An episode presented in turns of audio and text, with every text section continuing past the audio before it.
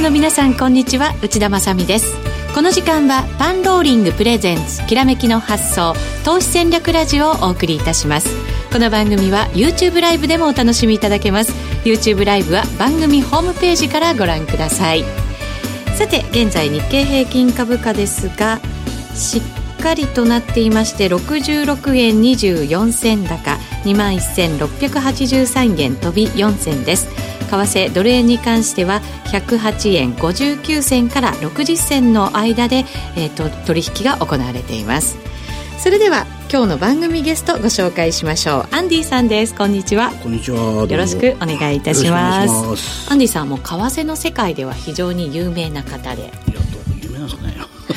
あの番組ではこの「きらめきの発想」は初めてですけれども、初めてですねはいはい夜トレはがね、はいありがと他うございますの番組にはご出演いただいているということでございますが、改めてそのアンディさんのご紹介簡単にあのラジオ日経でもおなじみの江森哲さんいらっしゃいますけれども、はい。はい。江森哲さんの、まあ、ちょっと後輩はい。になるんですかね、そうすると商品相場なんかを見てらっしゃって、はい。そっちの分析の方はもともとやってらっしゃったとそうですね。はい、いうことになりますが、今は為替のはい、為替。トレーダーもしながら、はい。 EA の開発もされてると。最近ちょっと始めて、はい、面白いですね。あそうですか面白いですね。いろんなことを機械が教えてくれます。そうですか、い結果が出始めているとそうですね。出てしまってますね。なんかね。えもともとご自身のトレードでもえいろいろ結果が出ていて、ええまあ、あの本とか出されたりとかしながら、はいあのトレーダーの方からは信頼されたりしてきましたけれども、えはい。はい、EA も作り始めてはい。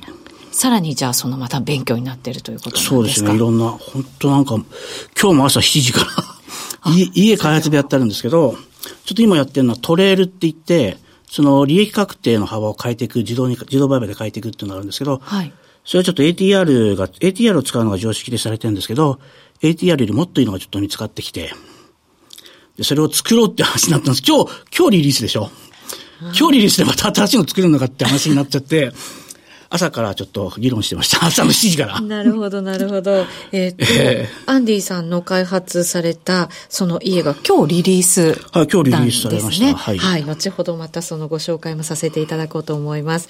えーは為替ドル円相場に関しては、ちょっと上に行きたがってるような動きですかね。そうですね、今ちょはっ。と、そうだ、階段を登るような感じで、上行ってますね。はい。今週はまだ FOMC も、はい今日、明日というふうはにい行われますけれど、はいここ次第というところもあるんでしょうけれども、はいどうなんでしょうか。持ち合いがちょっと続くんじゃないかなっていう気しますよね、見てるとね。 FOMC が終わった後はそれでも動き始めたりしますか持ち合い抜けた方についてくる、ついてくるんじゃないですかね。はい、動きを見ながらと。はいいうことですね。わかりました。さて、ここでパンローリングからのお知らせです。9月28日土曜日、29日日曜日に資産拡大フェア2019を開催します。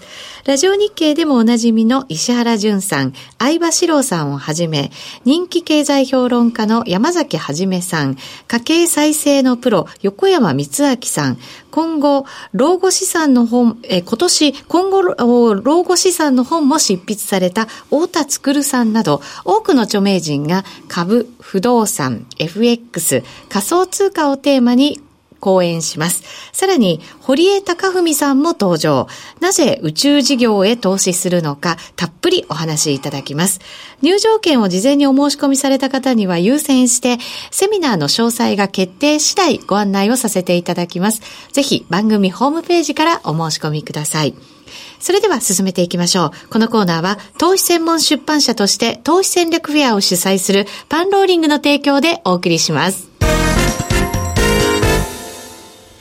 改めまして今日お招きしているゲストはアンディさんです。引き続きよろしくお願いいたしはいお願ま。いしますえーさて、今日はまずはアンディさん、はミリオンクラブというのを2013年の5月ですよね、スタートしました。これは一体どんなクラブなんですかこれはあの、メルマガを発行してまして、で、その相場の規則性、いろんな面白い規則性があるんですよ。はい。特にドル円相場っていうのは半値で動く規則性があって、半値で動くというのは、まあ、高値安値ありますよね、はいそこの半値ぐらいまではい行った時に何か変化が起はきい。る。はい。僕が見てるのは、あの、まあ、株とかと同じで、東京時間のあの、為替だと24時間ですけど、東京時間9時から17時までの値動きをローソク足にした、東京時間指定みたいですね。はい。それの半値で動くっていう規則性があるんですよね。はい。はい。これがなんか面白くて。ええ。これは何なんだろうなっていうのがあって、ちょっとみんなで検証していこうってことで始めたんですけどもね。それがえーミリオンクラブ。はい、ミリオンクラブ。はい、2013年の5月15日にスタートして、はい会員数もかなり多いと。そうですね、400人ぐらいいたのかな。かなりいましたね。うんそこでその、まあ、半値が面白いなというふうに、まず思われて、はいそれの検証からスタートしたんですね。一番最初そこから始まったんですけどね。えでそれがどんどん広がっていくっていうかな。もっと検証したいことが出てきて。どんどん出てきて、ものすごい。で、いろいろちょっと、ちょ、ちょ、まあ、途中でちょっといろいろやりすぎた なと。手を広げすぎもう広すぎすぎちゃって、これ、読者の人がこんがらかってんじゃないかな、みたいな。で、修正が効かなくなって、これどうなっちゃうのかなって正直思ったんですけど、はい。全部繋がった。ああ、2013年からですからもう、はい6年ぐらいやられてきて、もうすごいメールマガ何通ぐらい ?3000 通ぐらい書いてるのかなわかんないけど。はああ、その頃ってまだメルマガってそんなに盛んじゃなかったような気い。パがしますけれンども。ローリングでは一番初めで僕一人しかいなかったんですけどね。あ、そうですか。はいで、そこからじゃあ発信してきて、えで、それがじゃあ9年近く経ってええ、一つこうまとまってきたという。まとまった全部い、なんて言うんだろうな、統一できたっていうか、謎が解けたっていうか、おーなるほど。でよかったなって思ってね。はい、そのじゃあ、半値の動き、詳しくちょっと検証してきた教え、ことを教えていただきたいんですけれども。今までやってきたことが、はい。その AT 値って呼んでるんですけど、東京時間の高値、高値、はいだ。から9時から17時までのドル円相場の東京時間の高値、高値、はい。足す東京半値。だから9時から17時の高値安値の半値。はい。で、この半値、高値に半値を足したところを、はい。 AT 値って呼んでるんですよ。はい。で、ここでその止まるっていうね、値動きが。おーえー上がっていったとしてもそこで止まる。はいはい。止まって、下に行くっていうことはにない、る一回下に押してくる。押してくる。はい。で、逆にその押し目っていうのは、マイナス AT 値って呼んでるんですけど、はい東京時間の安値引くその半値ですね、下にこおう、ーそこで止まるっていうのがあるんですね。はい。安値に、まはた、こう、さらに下に半値。半値1個分こう、1個分高値と安値があったら1個分こうずらす。おそうすると、東京時間の結局はその倍の値段の中で動いてるっていそういううここととでですすね。ね。だいたいほとんどその値動きなんですよ。その倍っていうかな、その東京時間に動いた値幅のこの倍っていうか、このまあだいたい AT 値、AT 値って呼んでるんですけど、AT 値っていうのは半値かける2なんで、東京時間に動いた値幅分ってことですね。はいだからこの範囲でほとんど動いてるっていう。ああだから動きにはある意味こう限界というか、はい、規則性そがういうことあがるんですよね、これがそ。れは結局その、まあいつまでそれが有効なのかっていう感じなんですああそそうのですね次の日とかなんですかあ、だいたいそう1週間ぐらい。一週間ぐらいを目安にして,、目安にしてその中で動いていくよと動いいてういく規則性があ規る則性がある。で、これもなんでなんだろうなっはて、いずーっとこれが。えその理由も検証できたんですか できたの。一回ちょっと挫折しちゃって、ずっとやってなかったんですよ。はい諦めた諦めたんじゃなくて、なんだろうなと思って、何かなと思って、ちょっと、ちょっと失敗したなみたいなのもいろいろあったわけですけど、あそれが分かった。理由が分かった。あ理由が分かった。理由が分かはっい。たんですよね。はい。そうですね。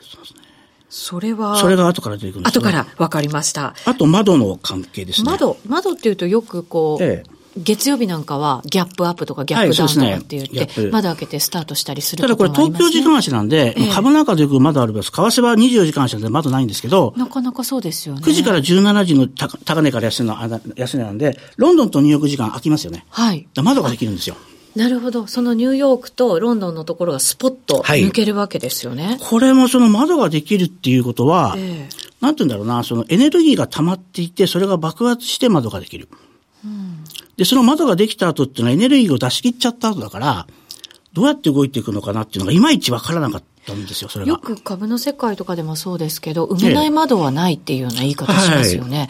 それがだからエネルギーができてしまったからっていうこでとに次つなの、がり次ますのか、次のステップっていうか、窓を埋めないっていうのは、ええその窓を、うなんて言うんだろうな、高値、トレンドが出てるっていうのは、高値よりたよ、より高い高値があって、トレンドが出てる。だから、はい窓埋めってことは、窓の加減なんで、高値まで押してくるってことなんですよね。はい。だからまたもう一回、値動きが、エネルギーがたたまる前に戻ったっていう。だからそこで変われるのは当たり前のことというか、あれなんですよね。うん、エネルギーができてしまったから、まあ、元のはいそう元のところに鞘に戻るみたいはない元の鞘に感じになるんですね。ただもっとその具体的な売買ポイントが欲しいなって思って研究してたんですけど、はい。それが分かった。それは何ですかあちら窓ができた日の東京半、後から出てくるんですけど、はい。窓が出てきできた日の東京半値で、ば半値が売買ポイントある。それもまた半値なんです半ね。値ですね。これがドンピシャ。はあ、半、それって 結構な数、やっぱり検証してるわけですよね、検証っていうそうですね。からにもはのすごいやりましたね。だからこの関係だけでメルマガ600通書いてますね。 いろんなパターンやりました、だから。いろんなパターンやりました。600通やりました。いろんなパターン検証しても、やっぱり結局規則性っていうところがあったよっていう。そうなんです。半値に戻ってくるっていうね、全部。全部半値に戻ってくる。で、はいその窓っていうものに関しても600通ぐらい、はいえっ、と、書いていて、はいあと多いのが東京時間の初めね。はい、初めです。あ、ここれれもやさっきのっぱり、さっきのその AT1 の話、ここ2ページちょっと見てもらいたいんですけど、はい。これがそうなんですよね。はい。これチャート見てもらえると分かりや YouTube すいラんでイすけブど。でご覧いただけますので、ぜひご覧になってくださいこ。れ白い線が東京時間の高値出す東京半値、上の線ね。はい。で、下の線が東京時間の、東京時間安値引く東京半値の線。はい。で、これ見るとマイナス AT1 で止まってますよね。あ、そうですね。これ直近なんですかちょ、あこれ直近、これちょちょっと前かまあな。特徴のあるところですね。はい、ピタッと止まりました。で、最近の値動きで言うと、昨日の東京時間の安値は、はい。マイナス AT2 なんですよ。あ、そこで止まったんですね。はい、昨日の東京時間ですね、ドンピシャです。だから、どどういうことかというと、ドル円相場の9時から17時のローソク足があって、この値幅分下げたところ、AT2 が東京時間の安値になった。はい。そこで止まる。止まる。はい。で、今日の東京時間高値は、今度プラス AT2 なんですよ。はあ。これドンピシャなんですよ。なるほど。そういうこう、有効なところっていうのは、はいやっぱり結構長く継続したりするまんあ、ですこかのパタン。ーンが、まあ、だいたいもうこれで収まる。ほとんど、ほとんどっていうか。うんで、そこを抜けてきたってなった時は、また新たにそれは、その AT1、はい AT2 っていうのを設定していくんですかそうですね。ああ、なるほど、なるほどで、。これすごく面白いか、面白くえて、え。これ内緒ですよ。あ、全国で流れてますけ ど、大丈夫ですか内緒内緒よ。このね、H1 で止まると、マイナス H1 で止まると、次はプラス H1 まで行くってことが多いんですよ。あ、そうなんですね。そうなんですよ、これ。へえ。だから今回の値動きは、昨日の東京時間安値はマイナス AT2 でしょはい。今日の東京時間高値はプラス AT2 じゃないですか。だ AT2 同士なんですよ。なるほど。特徴がはしっい、これがかりなはまっんてかる。面白いんだよ。なんでそんなのかわかんないですけど、マイナス AT1 で止まるときは、じゃあプラス AT1。そういうこと、そういうこと、そういうこと。で、2で止まるときは、そういう2こまとそういでうこと行くっていうような。そういうこと、そういうこと。動きがだから、ボラティリティの勢いもあるっていうことかもしれませんそよれがだかね。ら読めるっていうかね、これがね、ほぼそうなってる。これ、為替だといろんな通貨あるわけですけど、ええドル円に関してとかだけとかあ、っていでうのも、はユーるロん円でとすかも全部使えます。結構じゃあいろんな通貨に当てはまるものなんですね。ユーロ円もちょっと調べたんですけど、ドル円とすごく似てるんですよね。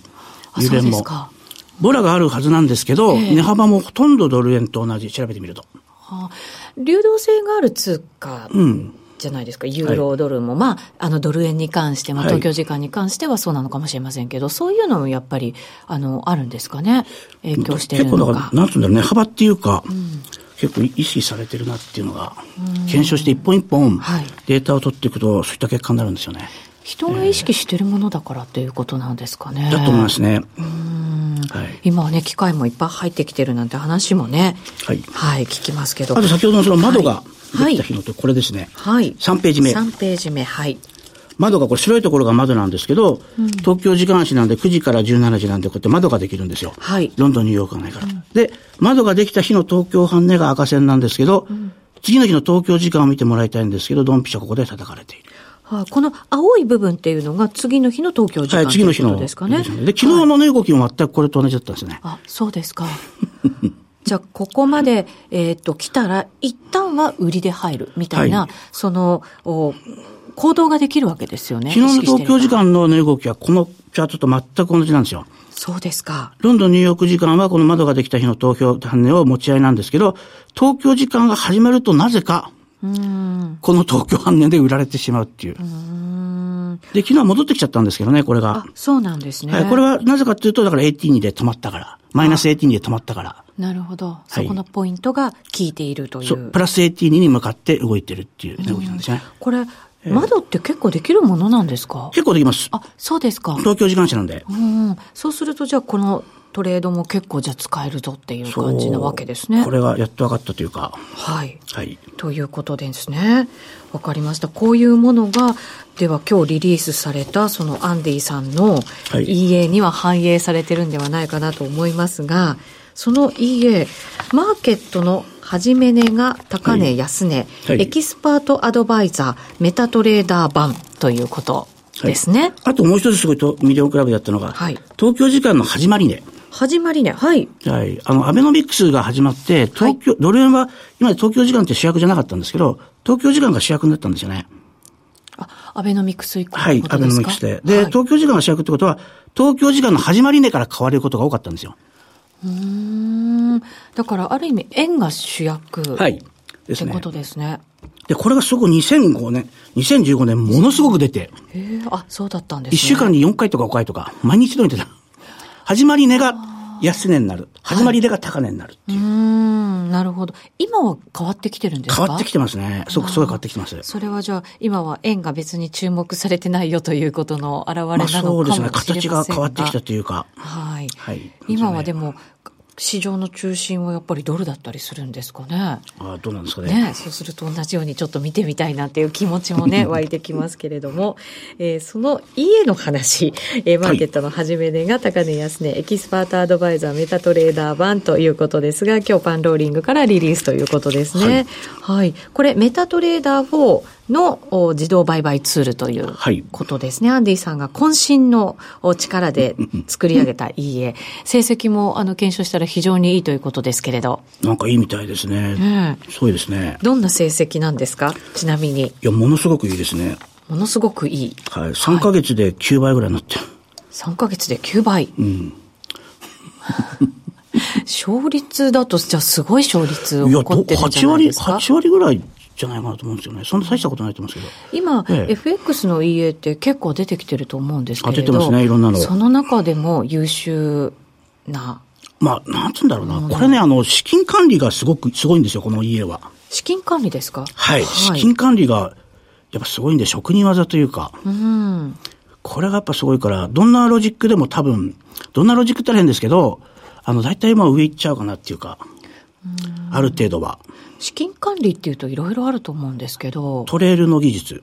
ああ、はい。えっとトレール注文みたいなのってあるじゃないですか、はちゃんともうこれ以上いったらもうそこでちゃんとは利食いもして、ええ損切りもしてっていう、それでいいわけですか、はい、そうですね。手抜けするともう瞬間で縦にストップに入れてくれて、ああ、じゃあ負けがないっていうことになりますよね。負けがないというか負けにくいっていうかな、負けにくい負けにくいところから始まってるっていう感じですかね負。けがだから少しで済むっていうことですかね。うんそうするそとうです次のチャンスがはいまたこう自分でしっかりと得られるっていうことになりますよね。あとエントリーポイントがいいんで、はい。資金が回っていっちゃうんだよね、そのまま。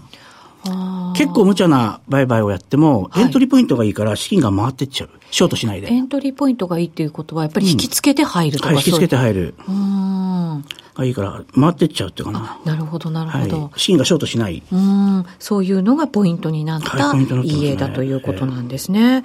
えっ、と、これもじゃあちょっと詳しく、えー中身を伺っていこうかなと思いますが、いページ数は4ページでいいですかははい。えっとねい。これ、あと、始まり値がすごく600通やって、はいこれが初めてかっていうのは、えっ、とね、これ何ページだこれは、4ページでこすれは、ね。あ初めでの方が4ページなんで4すペーね。ジですね。はい、先ほどおこれ話し2013年の12月26日に、こういうメルマガを書いてるんですよ。はいで、この時はまだ分からなかった。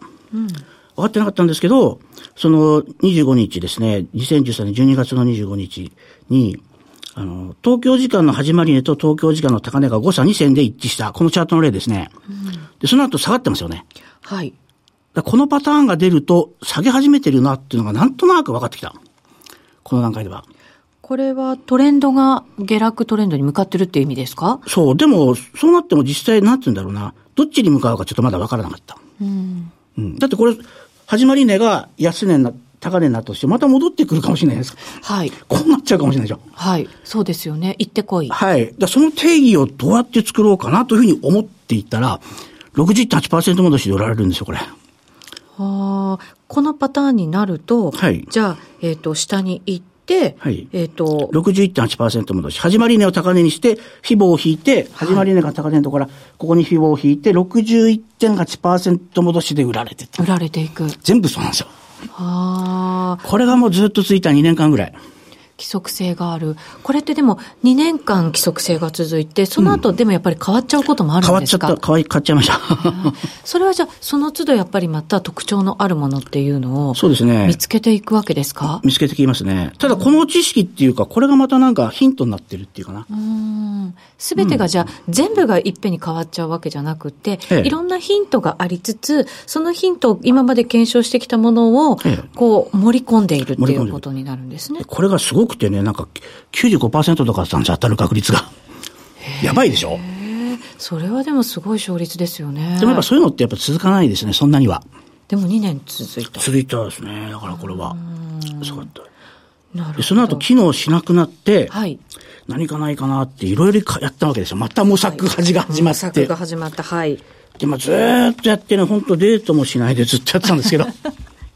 なるほど。そう。あ、これ、これこれもその5ページがそのさっき言ったパターンです。61.8%押し。はい。始め値はい。が安値になったイメージですね。安はい。で、次6ページ見てもらいたいんですけど、はい。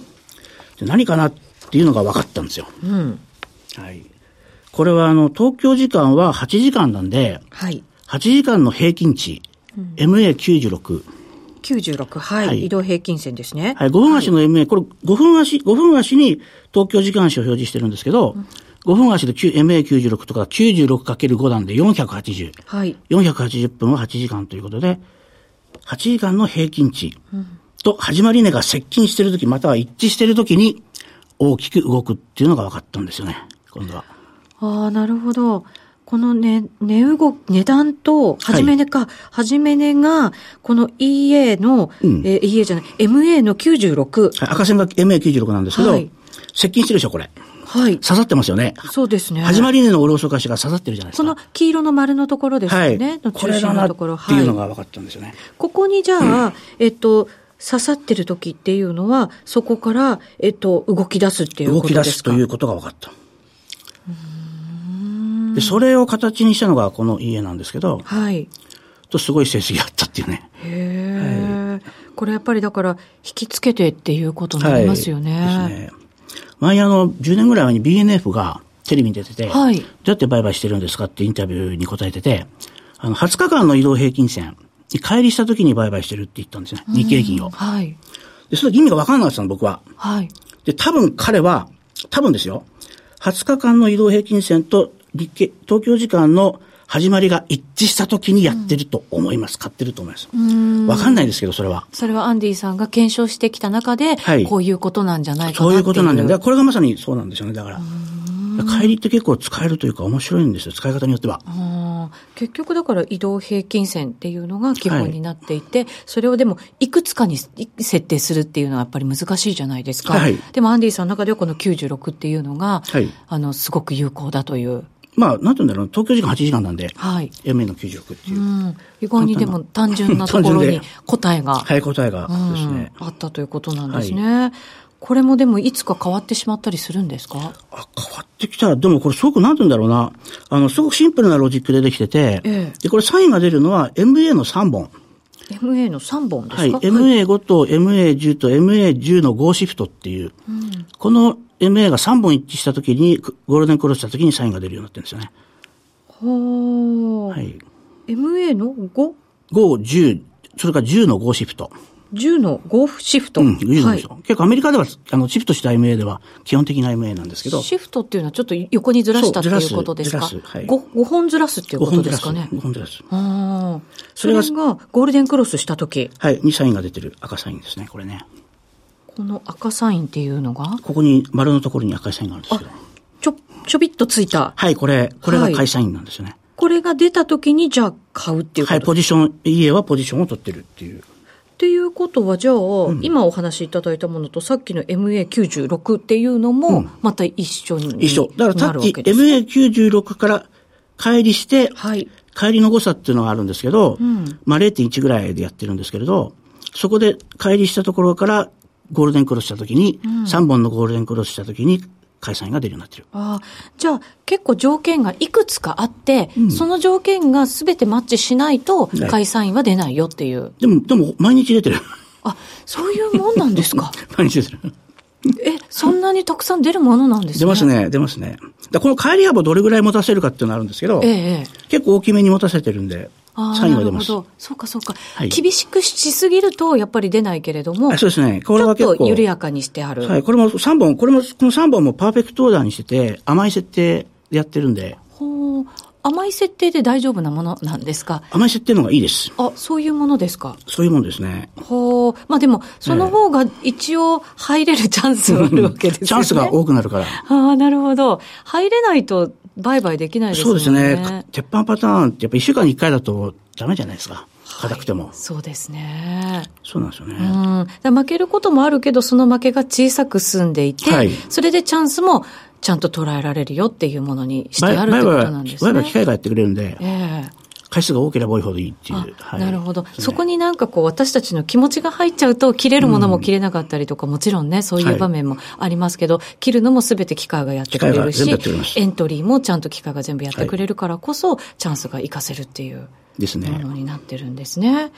わかりました。その EA ですが、先ほどもお伝えした通り、マーケットの始め値が高値安値、エキスパートアドバイザー、メタトレーダー版ということで、メタトレーダー4用の自動売買ツールとなっています。ちょっと値段なんかを教えていただければなと思うんですけど、アンディさん。 8月いっぱいね、1万6千円。 8月いっぱい1万6000 1万6000円。はい、1万6000円。使用期間。はい。プラス税金ということですね。8月いっぱいまでということなので、9月になるとまだ値段が変わっちゃうぞということになりますかね。 9月だと2万5千円かな。あ、ちょっとお高くなりますけど、はい。でもこれだけの勝率を誇るものということなの で、まあ、逆に言えばこの8月がチャンスだよということにもなりますよね。はい1ヶ月間丸々使えて特別価格ということになります。これ、特典もついてるというふうに伺いましたけれど、どんなものなんですあかの、ずっと開発してるその開発部屋ってのがあるんですけど、はい。これが結構すごいんですよ、メンバーが。アンディさんの開発チーム。はい。はい。まあ一人でやってるわけじゃなくて。あ僕は全然わかんない。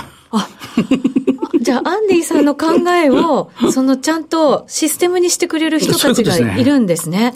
僕はもう本当宇宙人の言葉に聞こえて、全然、全然わかん ない。ああ、システムエンジニアの方。はい、もうなんプか、ロのすごいのがいるんですよね。金融を知り尽くした方々の集団だというふうはにい伺いました。そうそですの方々が、アンディさんのその考えをまた一つのこの EA にまとめてくれているという。で、その人たちがもうずーっと朝の7時、今日も朝の7時からやってたんですけど、ええもうずっとやってて、 それをリアルタイムっていうか、そのか開発部屋に入れます。そんなところに入はっい、ちゃだっかて大ら裏丈夫舞で台すが、か裏舞台が、はい。あれですね。見れちゃう見れちゃうというね。ああ、なるほど。全部見れちゃうっていう。そうなんですね。で面白いですよね、すごい。興味ある人は。はい。